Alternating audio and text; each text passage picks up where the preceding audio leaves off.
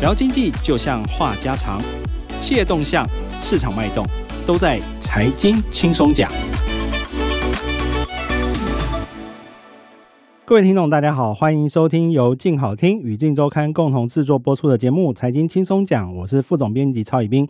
呃，这礼拜哈，我们请到我们资深的主笔重心来上我们的节目，要谈一个有点严肃哈，跟台湾未来息息相关的话题。我们欢迎重心。哎，大家好，我是陈仲兴。仲兴这一次访问到一个国际关系的专家，哈，也是目前，因为大家知道，我们这礼拜最重要的大事就是拜习会要登场了，哈。那中美两国的领袖要终于碰面了，哈，他们也自从呃算是年初吧，到现在都没有碰面嘛。对对对对，那。大家都在关心哈美中的关系接下来要怎么走下去，因为美中关系其实牵涉到跟台湾息息相关，因为台湾就是在这个两强竞争之下的这个地缘边缘哈，而且是最前线，等于说呃我们一直身处在一个地缘政治很重要的关键角色。那我们看到我们的台积电哈一直被美国强迫要去 设厂哈，那这些东西都是因为台湾的特殊角色。那呃，我们这次访问的专家叫林夏如哈，他很特别，他是亚洲算是很知名的一个地缘政治的基金会，叫亚太兼任基金会的董事长，对吧？对啊，然后我们今天重心有访问到他，他谈了一个话题其实也是很严肃，叫逆全球化。我先跟大家解释一下为什么要谈逆全球化这件事哈，因为过去台湾是受益于这个全球化哈，就是说。呃，没有所谓的这个竞争的门槛嘛，哈，大家都互通，呃，尤其从这个所谓的 WTO 哈，嗯，世贸组织以来哈，整个全球的贸易是打通的，不管你是 A 国生产的，B 国生产都卖到 C 国或者什么都没有贸易障碍，哈，就是打破贸易障碍，这个叫做全球化。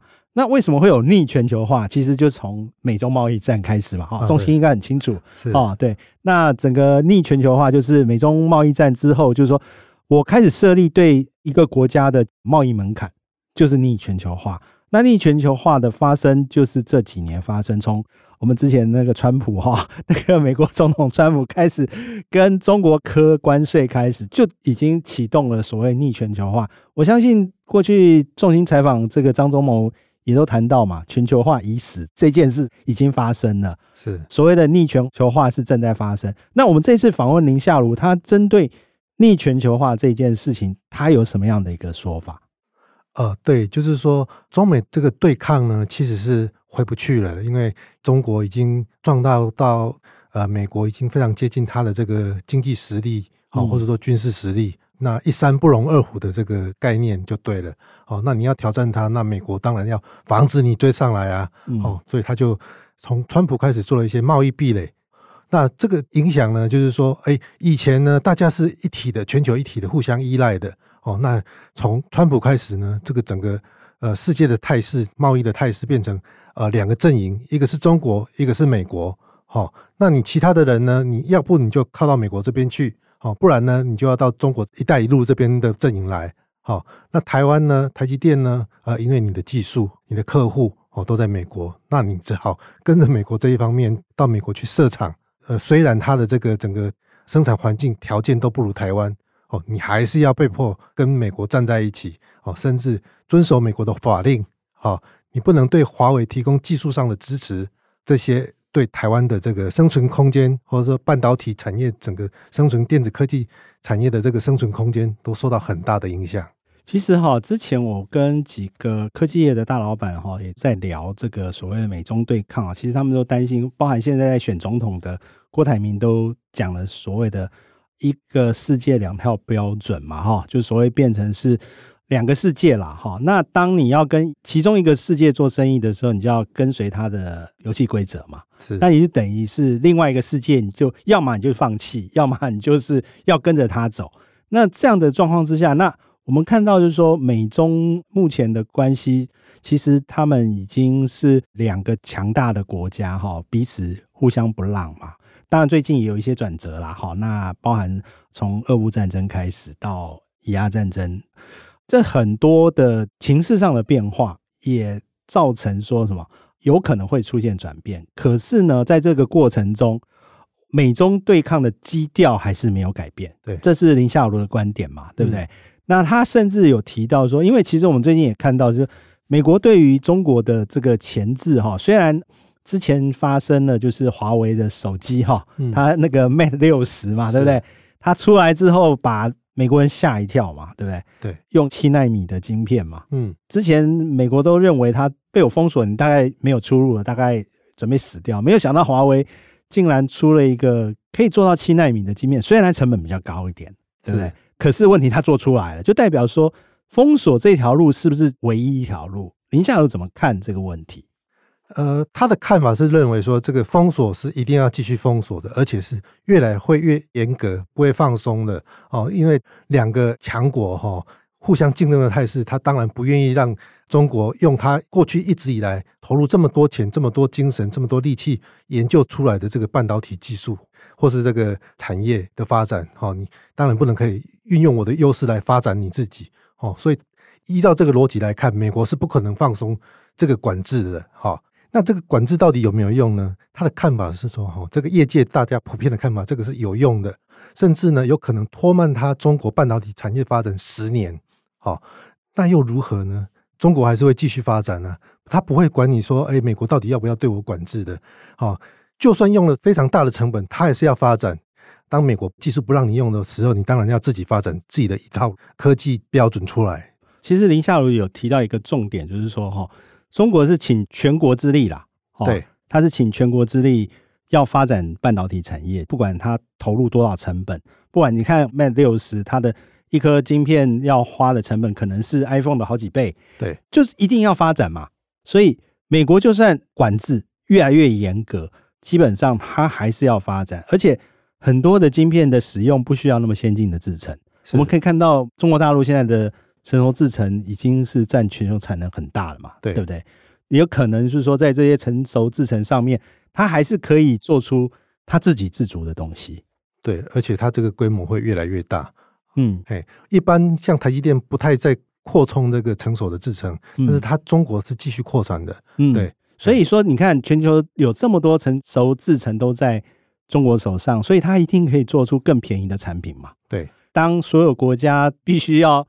仰赖美国，仰赖台湾，那你的价格没有办法跟中国竞争的时候，你做不出比它便宜的产品的时候，其实在这个状况下是对台湾产业是非常不利的。对，在成熟制程的部分，的确是这个样子。因为毕竟全世界所有的产品里头运用高阶制程的，并不是所有嘛。对，因为绝大部分我们看到的汽车也好，或者是这些消费性电子也好，很多的产品都不需要这么高阶到什么三纳米、二纳米、一纳米的制程，那个。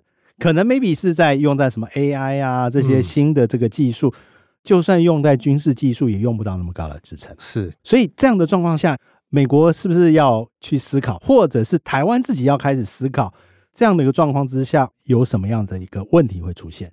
对，就是说台湾的成熟制程，如果说未来可能要面对中国这个低成本的竞争的时候，是不是要去思考说，呃，我们半导体制造的下一步在哪里？嗯。哦如果你找不到的话，哦，那会很危险啊，嗯，因为你就可能未来的你的经济成长的动能在哪里呢？哦，林夏如就说，像美国、像欧洲这些民主国家，哦，他们发展到一定程度，为什么贫富差距会这么大呢？哦，因为他们就是没有创新的产业，没有创新的产业，他们就掉入这个所谓的高收入的陷阱。哦，贫富差距非常的大。哦，然后大部分的人是没有钱的。哦，你只有少数有那种。能力很强的人哦，他可以赚到很多很多的钱。好，那一般的年轻人他找不到工作，哦，或者说找不到好的工作、高薪水的、高收入的工作。像台湾很多年轻人就负担不起房价。那美国之前就占领华尔街，哦，去抗议说，哎，都是这些华尔街的肥猫。嗯，对，其实台湾现在也是面临到包含我们看到什么房价的问题，还有生育率的下降，还有人口老化的问题。其实对台湾来说，算是内部有很严重的这个，就是说，首相跟日本过去失落的三十年一样，哈，会有这些问题存在。第二个就是说，台湾太集中所有资源放在半导体产业嘛，那基本上，呃，不管是国家也好，或者很多的社会资源都只落在半导体产业的时候，对于达成所谓的均富啊，就是大家都能够富起来这件事情，其实是有危险的啦。那他也提出一些观点嘛。那他有哪些建议呢？哦，譬如说呢，台湾的这个 IC 设计产业发展的很好。哦，那他觉得说，下一个护国神山可能就在 IC 设计这个产业。哦，其实他从今年开始也开始担任这个台湾 IC 设计产业的这个龙头联发科的独立董事。对，嗯，他其实有谈到，就是说必须要提升台湾的新创能力啦。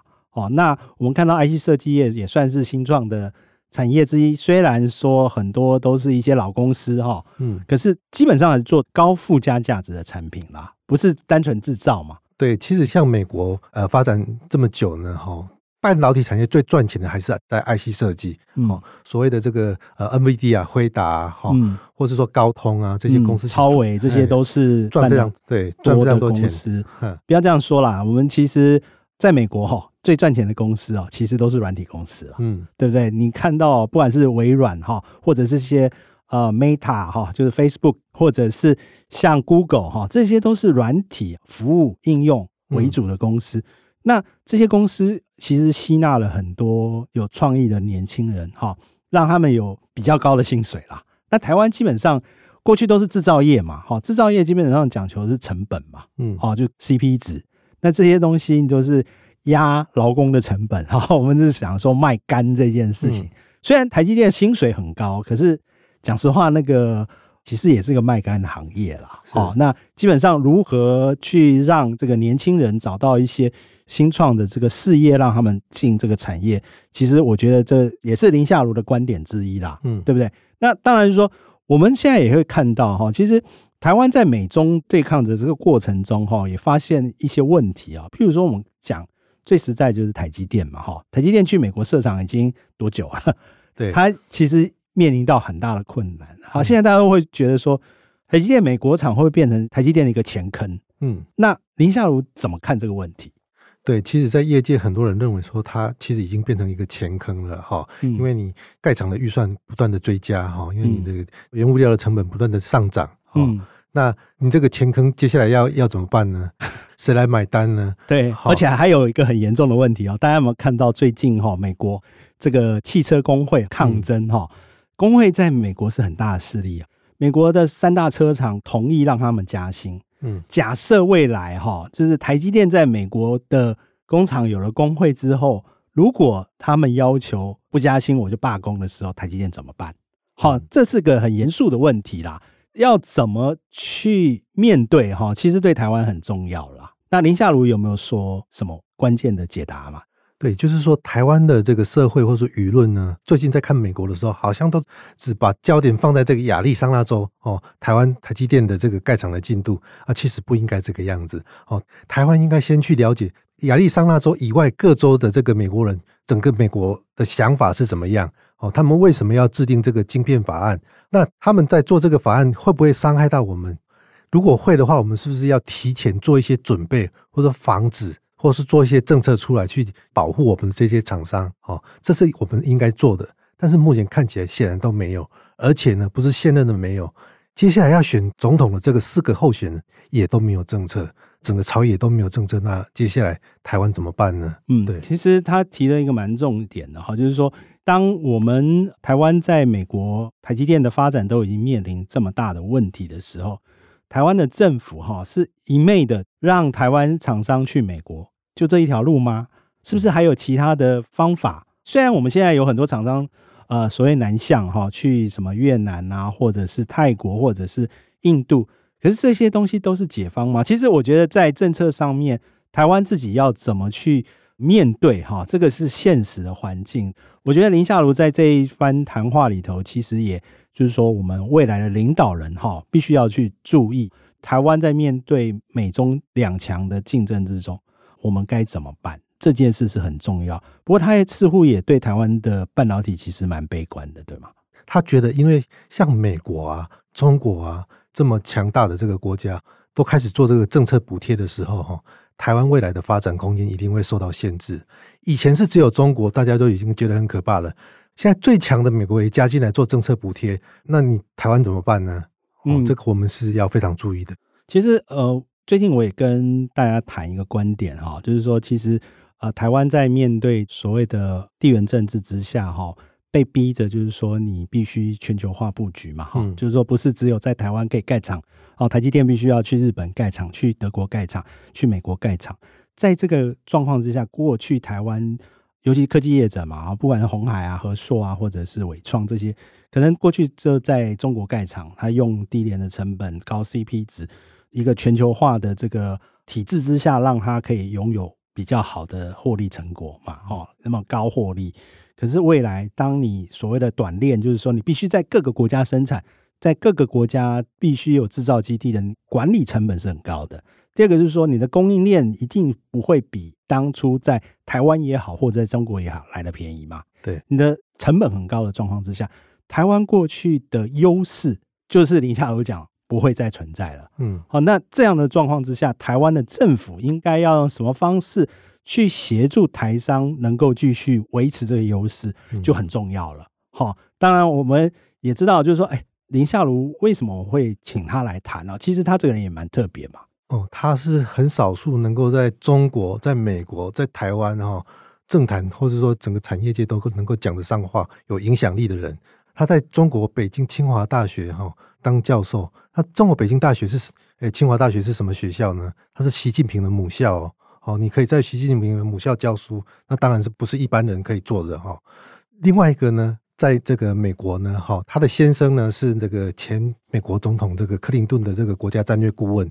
好，那当然这个影响力也不容小觑啊。他最近也去美国见了一些官员，好来谈这个地缘政治，好来谈国际关系。那除了这个以外，他在台湾呢成立亚监会，也受到这个台积电、联发科、富邦这些大集团的这个支持。好，那他也邀请到他，虽然没有官方的身份，好，他也可以邀请到这个澳洲的前总理跟这个美国国家安全副顾问来台湾做演讲。哦，那这个都是非常不容易的，对。嗯，其实呃，林夏如他也蛮特别的哈，他有一个很特别的家族嘛。啊，对，对他爸爸以前是 IBM 的一个算是高阶主管，嗯，啊，他的姐姐妹妹也是很厉害的这个外资圈的人士嘛，对不对？对，算是一家都是将门虎女哦，这个都算是很厉害的一个家族啦。那当然，他过去也。很年轻哦，十六岁进入哈佛嘛，嗯，那后，后来又进入了外资嘛，嗯，摩根斯丹利，三十二岁就跟那个宋学仁哈，台湾投资银行教父啊，一起成为亚洲的这个最年轻的合伙人，人对，嗯、那掌管大概十亿美元哦，亚洲十二个国家的投资，而且还是阿里巴巴跟中芯国际的创始投资人之一嘛，因为当初这个高盛有投资这两家公司啦。嗯其实他的身份也好，还有就是说他过去的经历其实是蛮丰富的啦。嗯，那他这一次回到台湾创这个亚太兼任基金会嘛，嗯，听说他也去找了张忠谋嘛。哦，对对对对，他五十岁对不对？五十几岁对，五十出头嘛，五十出头。他在五十岁的时候创立这个亚坚会嘛，那时候他去找张忠谋，张忠谋有跟他讲什么话吗？呃，张忠谋说：“哈，我也是在你这个年纪的时候哈，到台湾来，然后创立台积电。”那他当然没有说哦，台积电今年变成这样子，他是说哈，所以一切哈都不会太迟，不论你想做什么事都不会太迟的哦。那等于是说帮他鼓励他了，鼓励他，就是说希望他能够过去张忠谋为台湾做了一些事，然后创造了台积电。他现在他做了亚监会，替台湾哈，因为亚监会很重要一个任务是让台湾了解世界嘛，嗯，把世界更重要的这些 information，还有这些各国的政策的策略跟想法。带入台湾嘛，一些观念到了台湾，我觉得它是一个沟通的桥梁，它是一个智库的角色啦，嗯、对不对？就是导入更先进的这些观念嘛。那当然就是说，最后我们还是要问一下，因为麦席会要登场了，那他自己怎么看？他觉得哈，中美对抗的这个态势其实是是回不去了哈。以前大家觉得说，刚开始的时候是这个川普哈，川普上来的时候他。